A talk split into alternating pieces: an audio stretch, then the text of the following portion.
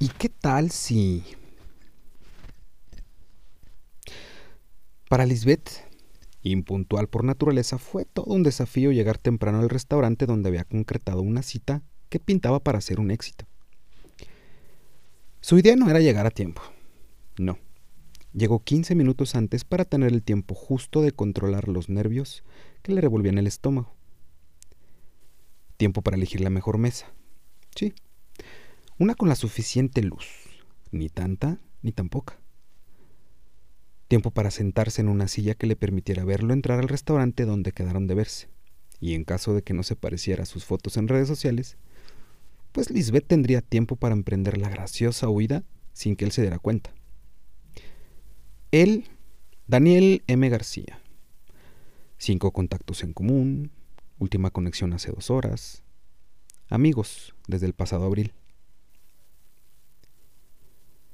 Había varias opciones. En el mejor de los casos sería justo lo que imaginaba. Simpático, atento, cariñoso, millonario simulando ser un simple mortal. Así como en las películas rosas que tanto le gustaba ver. O bien, podía no tener los millones, pero sí el trabajo que le había comentado en los mensajes y eso era suficiente para ella.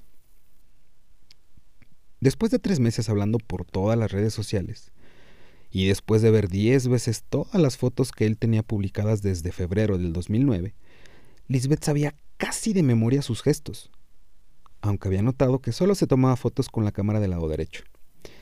Pero a ver, ella hacía lo mismo, porque era su lado bueno, de modo que no se sentía con el derecho de juzgar eso. Pero sí dudaba de su altura.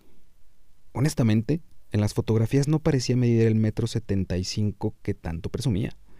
Y por su experiencia, los hombres siempre, siempre se aumentan entre 3 y 5 centímetros a su altura real. Por eso ella nunca usaba tacones en la primera cita. Por eso y porque en caso de tener que salir corriendo era más fácil no perder el paso con zapatos de piso. A lo mejor terminarán siendo amigos. Sin la química necesaria no habría mucho más que hacer. Pensaba eso mientras se retocaba el maquillaje. Quería verse perfecta. Y justo esa mañana un grano horrible apareció en su barbilla. Con un poco de suerte y bastante corrector, Daniel no lo notaría. Sería una pena que las cosas no funcionaran porque habían planeado juntos un viaje las siguientes vacaciones, si todo salía bien.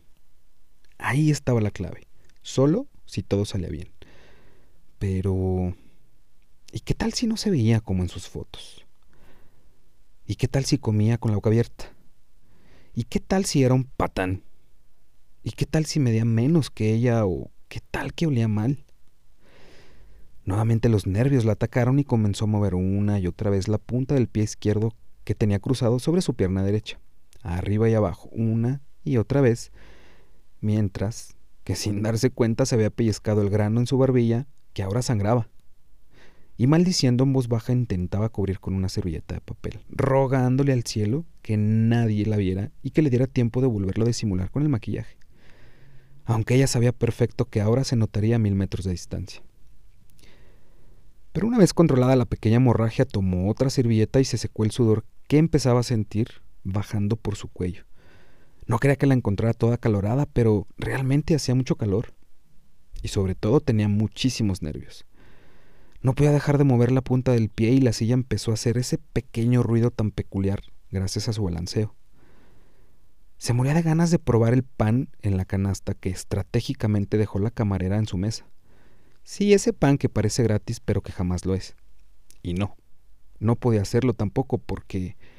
¿Y qué tal si cuando Daniel entraba la encontrara aún con el pedazo de concha en la boca? ¿Y qué tal si se ahogaba mientras tragaba el bocado entero? ¿Y qué tal que tenía que salir corriendo y la detenían en la puerta por deber un pan disfrazado de un pan gratis? Mientras sacaba de su bolsa por décima ocasión el pequeño espejo para arreglar por décima vez su maquillaje, se tiró encima al café. Por suerte no estaba tan caliente, pero sí era todo un desastre. Tenía escasos cinco minutos ahí y ya sentía que había arruinado todo por completo, mientras veía correr a dos meseros con toallas de cocina en mano para ayudarla a secarse. Había tiempo de solucionarlo realmente. Su pantalón era negro y no se vería la mancha, todavía faltaban diez minutos para que su tan esperada cita hiciera su aparición, aunque... ¿Y qué tal si Daniel llegaba tarde? ¿O qué tal que Daniel no aparecía? ¿Qué tal si la dejaban plantada? Pero no, Daniel no llegó tarde, tampoco a tiempo. Daniel llegó con 30 minutos de antelación al sitio convenido por ambos la noche anterior, y mientras todas las posibilidades cruzaban por la mente de Lisbeth, él, en cambio, apresuraba su café para salir por la puerta de atrás porque... ¿Y qué tal? ¿Qué tal que ella sí estaba tan loca como parecía?